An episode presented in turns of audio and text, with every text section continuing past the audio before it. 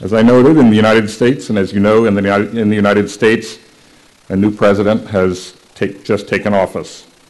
I'm proud that in the United States we have a democracy that uh, allows citizens to decide who should be their leader. I would not have it any other way, and I can think of no better system. The voters weighed all the information they had. They made their decision. The democratic process deserves our respect. And my hope is that we will develop a normal, entirely professional relationship with the President and his administration now that a vitriolic campaign is over. Our goal as a news organization is to be honest, honorable, accurate, fair, forthright, and always independent in our coverage. And our goal is to fulfill the first principle that was established for the Washington Post more than eight decades ago to tell the truth as nearly as the truth may be ascertained. Still, those of us who work as journalists in the United States know that our new president presents a challenge to our profession, one more big challenge in a field that is already full of them. We see our job as virtuous. He describes our profession as vile. The divide between us seems breathtakingly wide. The press in the United States was granted its constitutional rights with a bold idea. Government should be held accountable to the people it serves, and the press serves an essential role in achieving that purpose. Thomas Jefferson, a principal author of the U.S. U.S. Declaration of Independence and the third President of the United States, famously said in the year 1787, were it left to me to decide whether we should have a government without newspapers or newspapers without a government, I should not hesitate a moment to prefer the latter. It is a safe bet that our new president would not say something like that. During his campaign, he went beyond criticizing us. He sought to delegitimize us, even to dehumanize us. He described the press as disgusting, scum, the lowest form of humanity, even the lowest form of life. Toward the end of the campaign, he called the media the enemies. And after his election, at his New Year's party, he called us garbage. In his contentious first post election press conference, he called CNN fake news. In his visit to the CIA last week, on his first full day as president, he launched a full scale attack on the press, once again describing us as dishonest. Sadly, we have seen crackdowns on free expression and the press around the world in recent years in China, in Russia, in Hungary, in Venezuela, in Turkey, in Poland, and elsewhere. And so we in the United States need to be vigilant lest we begin to lose the rights we have been fortunate to inherit and that have inspired citizens of other nations. A hostile administration promises to be a huge challenge for the media in the United States. But it is only one of many challenges that we as journalists face today. We in the media must meet every one of these challenges if we are to assure our survival, and if we are to assure a secure future for free expression. There is no strong democracy without a strong and independent press. Our struggles, in my view, are ones that should concern all citizens of democratic countries, all people who view the free exchange of ideas and information and the genuine pursuit of truth as fundamental to human dignity and a well-functioning civil society. So I'd like to use these remarks today to talk about those challenges. It's important to reflect on how much things have changed in our industry and our profession in less than two decades, and how fast.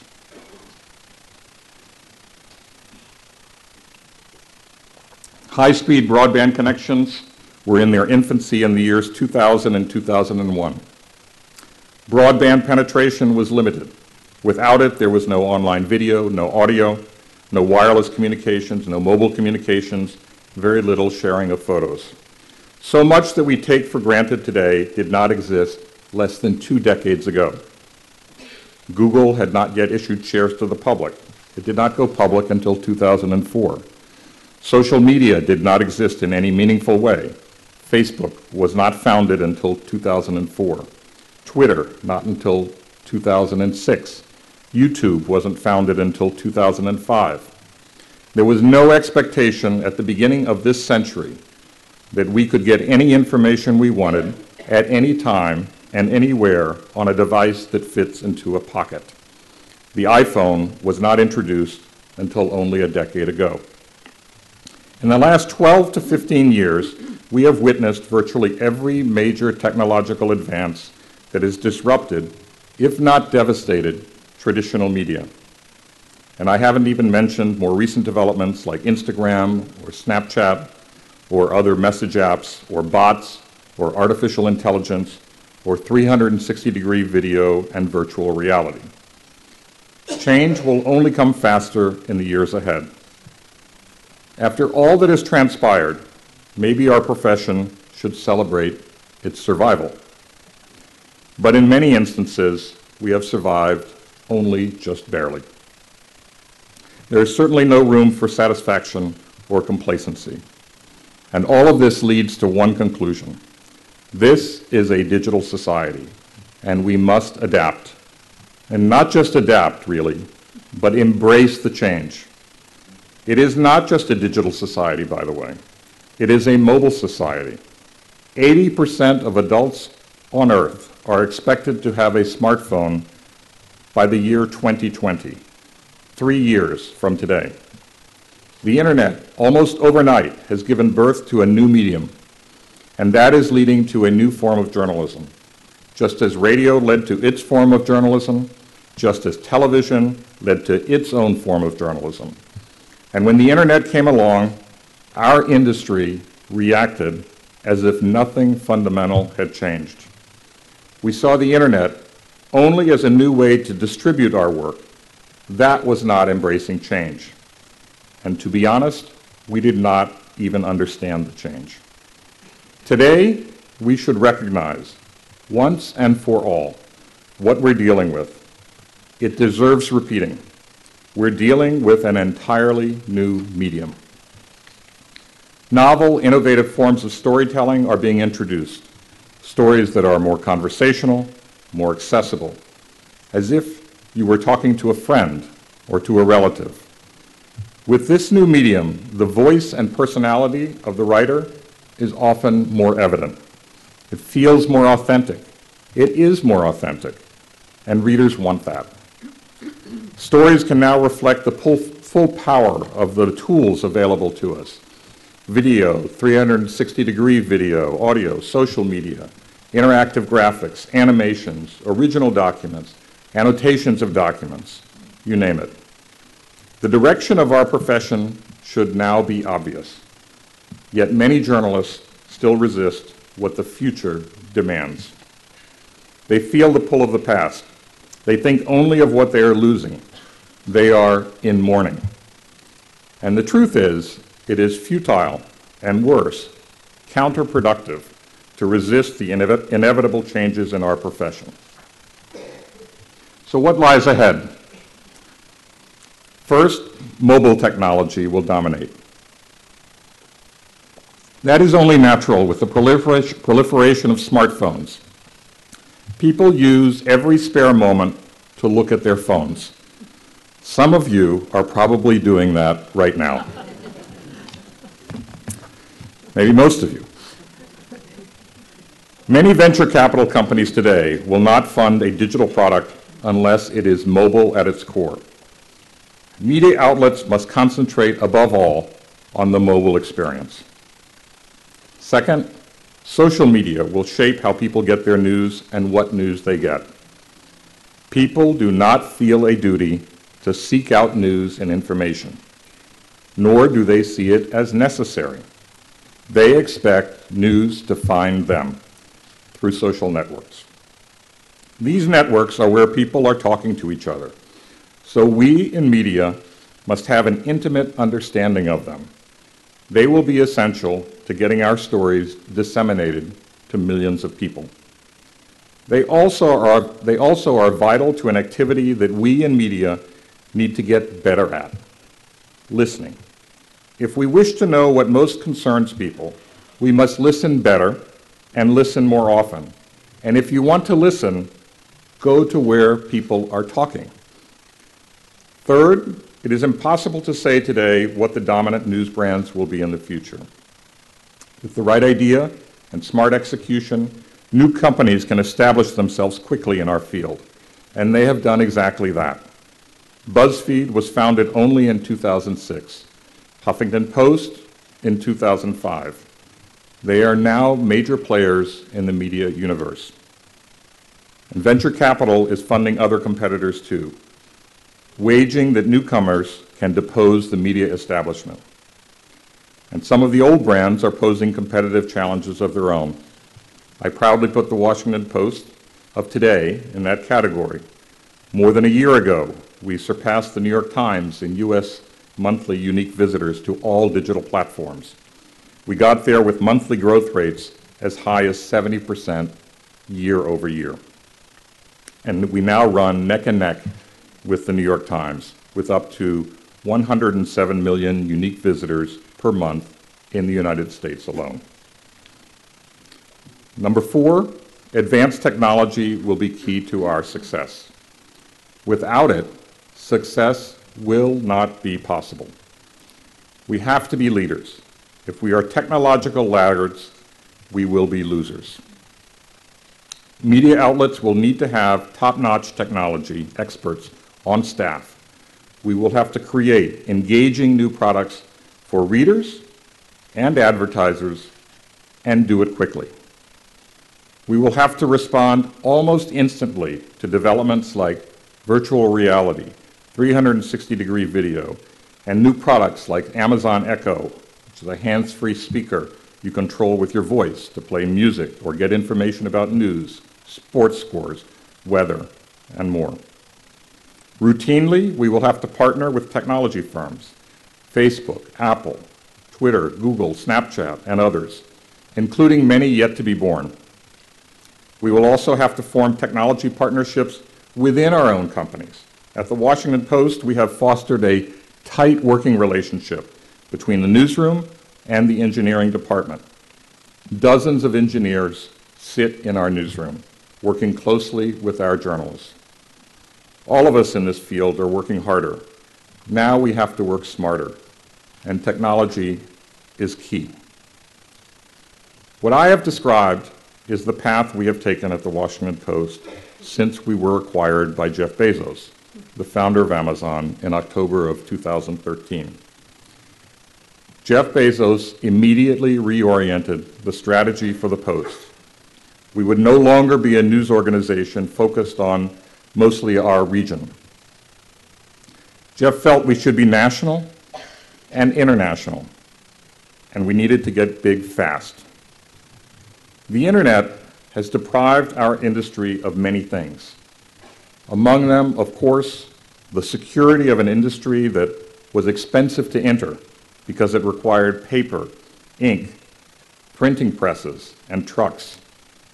But the internet, Jeff pointed out, also has given us some gifts. And most important, we can achieve wide distribution of our work at virtually no cost. So if the internet had ways of hurting us, why wouldn't we take advantage of the ways the internet could help us? We at the Post have taken many steps toward transforming our newsroom. We created an overnight staff that scans the web for interesting stories, using the reporting of others and adding its own, and then writing in a distinct, more informal style that works especially well on the web. This staff works from 10 o'clock at night until 6 o'clock in the morning. So we have many new stories for readers when they wake up. This team, by the way, was responsible for our second most popular story last year. It involved a woman in Australia who showed up at her own funeral to surprise her husband who had paid to have her killed. You'll have to look it up. It's a complicated but amazing tale.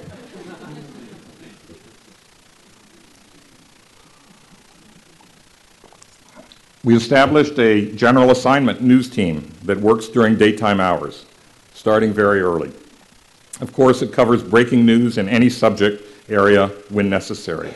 But for the most part, it searches for stories that are beginning to generate conversation in social media or that have gone unnoticed. This team produced our third most popular story last year. Uh, here's the story. Witnesses had seen a Stanford University swimmer sexually assaulting an unconscious woman behind a garbage dumpster.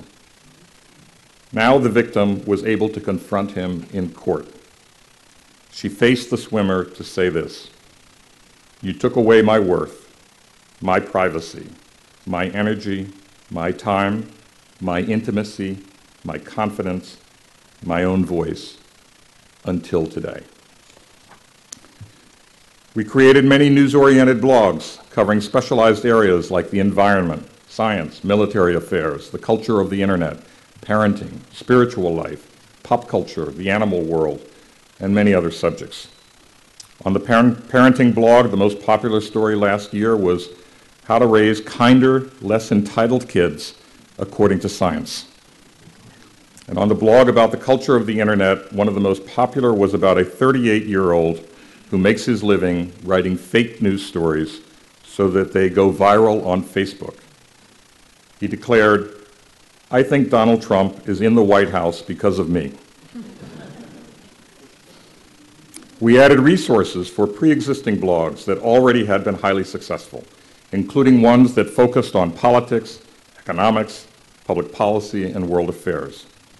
The newspaper's opinion section now reflects the ways of the internet, New opinion writers do not wait until their column for the newspaper is scheduled for publication. They offer their viewpoints immediately when public interest is at its peak. We developed what we felt was the ideal schedule for publishing stories during the internet era.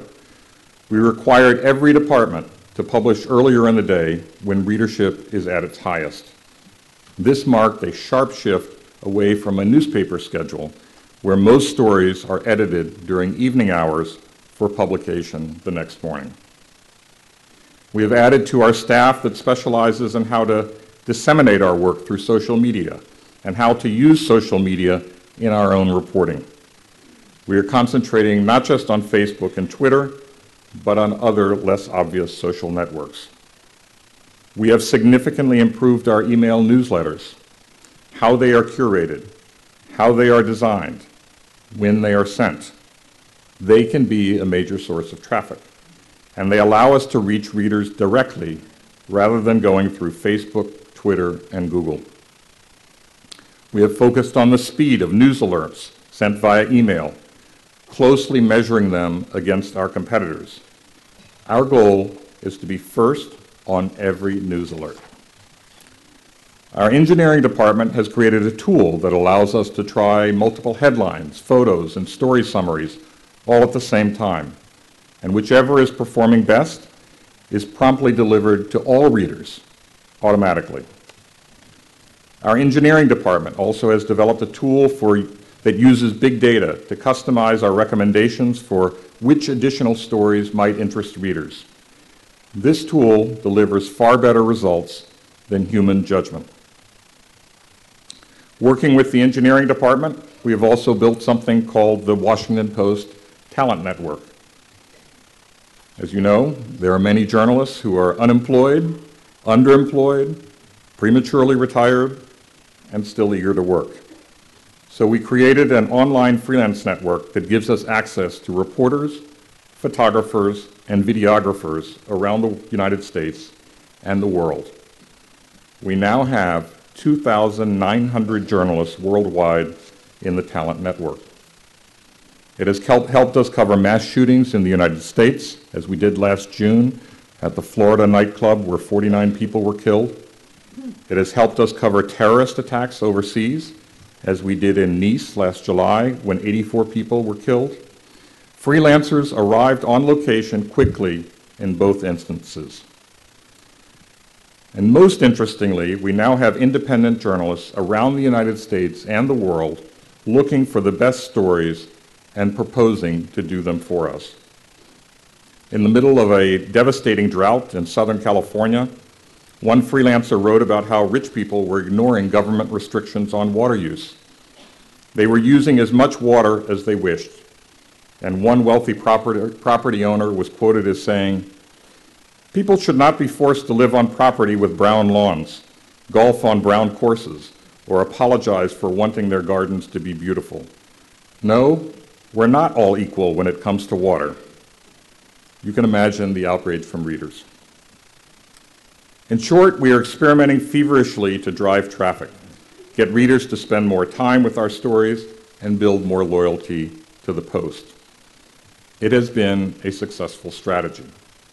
As I said earlier, online traffic has soared as high as 107 million unique visitors per month in the United States. Subscriptions have surged.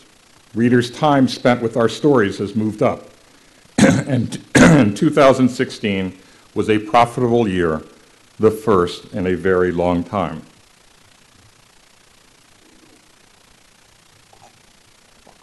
That performance has set the stage for additional investments in our newsroom in 2017. At a time of cutbacks at so many media organizations, we will be adding this year about five dozen journalists. Our video team will expand dramatically. We will create a rapid response investigative team. We will add to our capacity for instantly covering breaking news at any time of the day or night, seven days a week. I'm often asked whether I can feel optimistic about our profession. I say yes, and here's why. New forms of storytelling are proving effective at connecting with readers. The use of video, social media, interactive graphics, original documents, all of that can make storytelling more vivid and even more credible because it means we can show, not just tell. The pressures on our industry are forcing us to pay close attention to our customers, and that is a good thing. The work we do must resonate with a public that is routinely impatient, easily distracted, and quickly bored. And that doesn't have to mean only short stories. It does not have to mean clickbait. Long stories can attract readers and hold them but they need to be written, written compellingly and presented in formats that take into account the way that people consume information today. Everything we do must persuade people that it is worth their time and their attention. I am also encouraged by what I see in the new generation of journalists entering the field. They come with the skills required, they can think well, write well, they're bright, they're energetic, they're enthusiastic, they love what journalism can do, they understand its vital role in society, and they appreciate that there are new, highly effective ways to tell stories that utilize all the new powerful tools available to us. These young journalists are true digital natives. It shows. And they are determined to make journalism work for people of their generation. For that, I could not be more grateful. I am also encouraged by the experimentation I see in our industry. Now, no one, as far as I know, can claim to have found a miracle cure for all that afflicts us. But all the experimentation is likely to deliver some strong clues about the path forward. For all that we must do to remake ourselves, it's important to remember what remains the same without good ideas for stories, without reporting those stories well, writing them well, executing at the highest level in every way, we will not succeed. All the technology tools in the world cannot substitute for strong journalism. Journalism that informs our community and our countries, that forms the basis for civil society and democratic governance. There's a quote from our owner, Jeff Bezos, on one of the glass partitions in our new offices in Washington, D.C. It makes clear that we do ourselves no favors if we only think about business and forget about mission. Jeff's quote goes like this I strongly believe that missionaries make better products. They care more. For a missionary, it's not just about the business. There has to be a business, and the business has to make sense. But that's not why you do it. You do it because you have something meaningful that motivates you. All true journalists have something meaningful that motivates them. It is our compass. At the center of our mission is journalism that holds powerful institutions and individuals accountable. We have an obligation to speak truth to power, and the powerful in our world should never be allowed to suppress it. Truth today is under siege from another source. Even basic facts are questioned, disputed, and dismissed. The internet is at the heart of this troubling turn of events. The inter- internet can be a source for good, allowing freedom of expression. It also allows that expression to veer into a dark world of falsehoods and conspiracies. And it allows those falsehoods and conspiracy theories to be disseminated instantly to millions of individuals where many are inclined to believe them. We live in an era when, when information consumers have almost unlimited choice, and choice is good. But in choosing, many people have been attracted to ideologically motivated media outlets that only reinforce their pre existing point of view and never challenge it. Most concerning is this many of these outlets deliver to their readers, listeners, and viewers purported facts that are, in actuality, falsehoods. Ideologically driven internet outlets have suggested that someone other than Osama bin Laden and Al Qaeda were responsible for the attacks of 9 11. Perhaps the US government, or Jews, or Israelis. They still maintain that the president was not born in the United States, or ex president, even though all evidence shows he was, and no evidence shows he was not. One fifth of Americans believe he was born outside the country, even though he was born in Hawaii. And 29% believe he's Muslim, even though he is a Christian.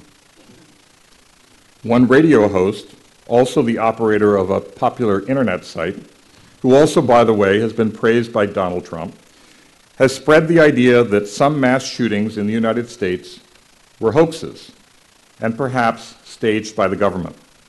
He claimed that the 2012 killing of 20 children and seven adults at an elementary school in Connecticut was a fabricated event, with the purpose being to boost public support for gun control. He called images from the scene of that mass killing synthetic, manufactured, completely fake, with actors. Now, the parents of a six year old boy murdered at that school ultimately spoke out about the harassment they had received from people who believed these conspiracy theories and accused them of participating in a hoax orchestrated by the Obama administration. Here is what they wrote The heartache of burying a child is a sorrow we would not wish upon anyone. Yet, to our horror, we have found that there are some in this society who lack empathy for the suffering of others. Among them are the conspiracy theorists that deny our tragedy was real. They seek us out and accuse us of being government agents who are faking our grief and lying about our loss. During the presidential campaign, the daughter of the school's principal, who was murdered, pleaded with Trump to denounce this radio host and internet operator. We cannot normalize fact denying behavior, she wrote.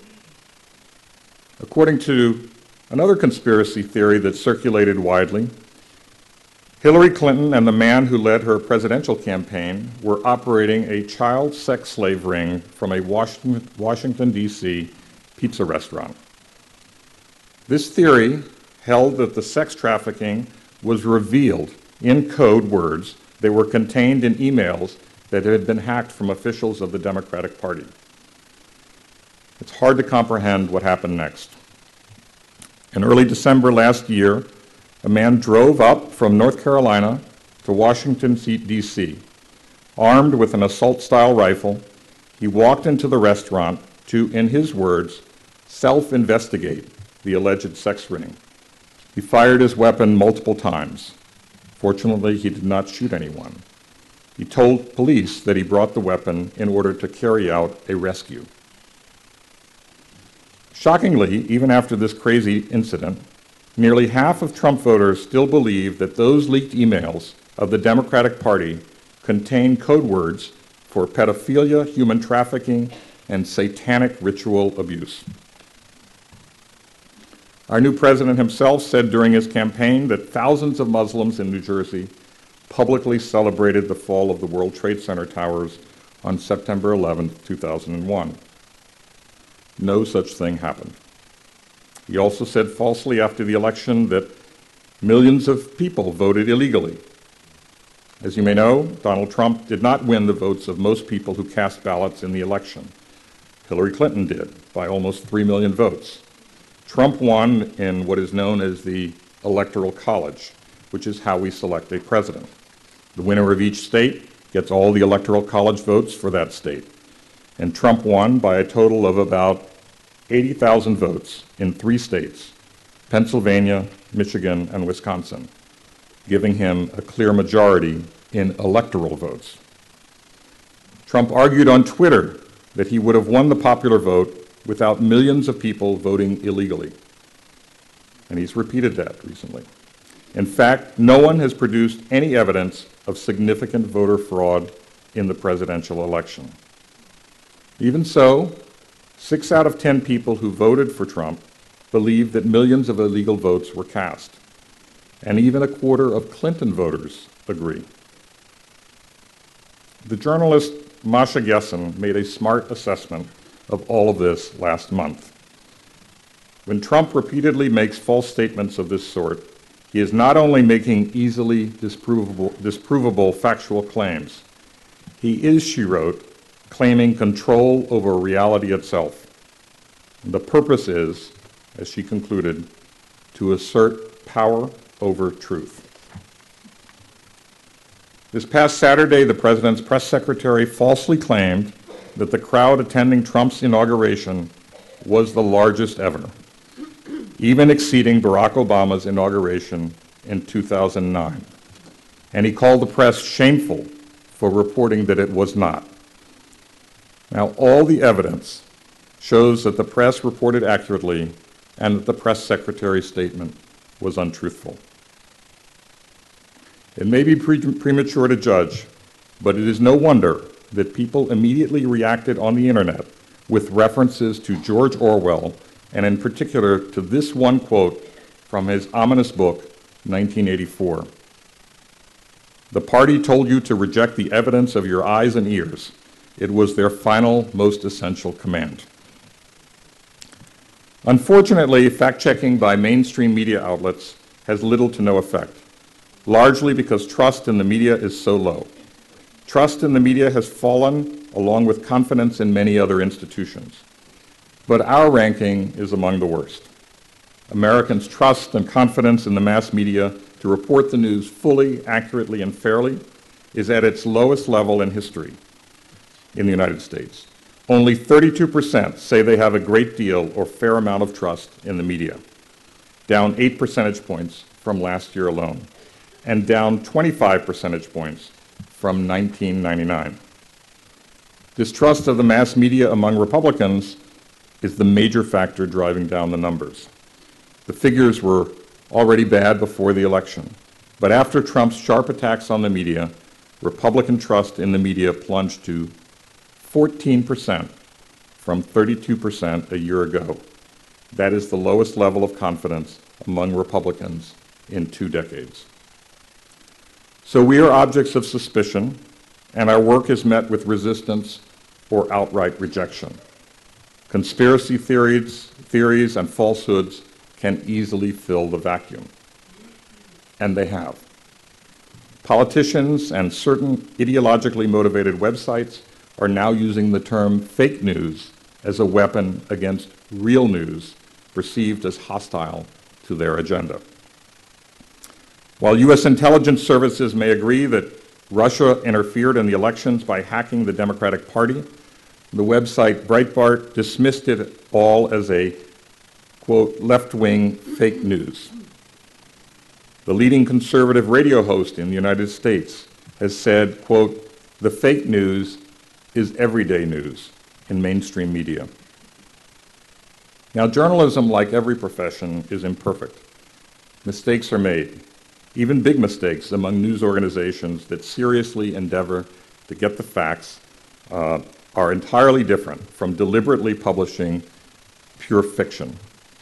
With so many conspiracy theories and so much false information on the internet and elsewhere, and with so much conflicting information, many people are left with no idea of what to believe. And the easiest course, then, is to believe whatever you would like. All of this is having a corrosive effect. How can we have a strong civil society when we cannot agree on basic facts, when people accept lies as truth? One of our opinion columnists, Anne Applebaum, wrote that it is now possible to live in a virtual reality where lies are acclaimed as the hidden truth. For all the challenges we face in the media today, this is the greatest and the most grave. It is greater than our financial challenge. It is greater than our technology challenge. It is why we as journalists must stay faithful to our central purpose. Someone must still tell things as they really are. And we cannot be timid about it. Amid all the talk about how we as journalists must be fair in our reporting, and yes, we must, above all, our obligation is to be fair to the public. When we have done all our research, when we have done our job thoroughly, honestly, and honorably, when we, we have a duty to tell the public what we have learned and to tell it to them forthrightly. No government power, no powerful institution, and no powerful individual should have the right to stop us. And we in the press should not stop ourselves because of fear or self censorship. These are times to remind ourselves what it means to be a free people, times to think hard about what is required of us if we wish to hold on to freedoms that we value. One of the most renowned Supreme Court justices in the United States was Louis Brandeis. In a famous court ruling in 1927, he reflected on the beliefs about freedom held by those who fought for the independence of the United States. He wrote, They believed liberty to be the secret of happiness and courage to be the secret of liberty. In too many countries, in too many ways, our liberties are being placed at risk. Among those most in jeopardy are free expression, including a free press. For those of us who work in the press, and for all who cherish the free expression that gives meaning and life to our democracies, the quality we now need most is courage. Thank you for listening.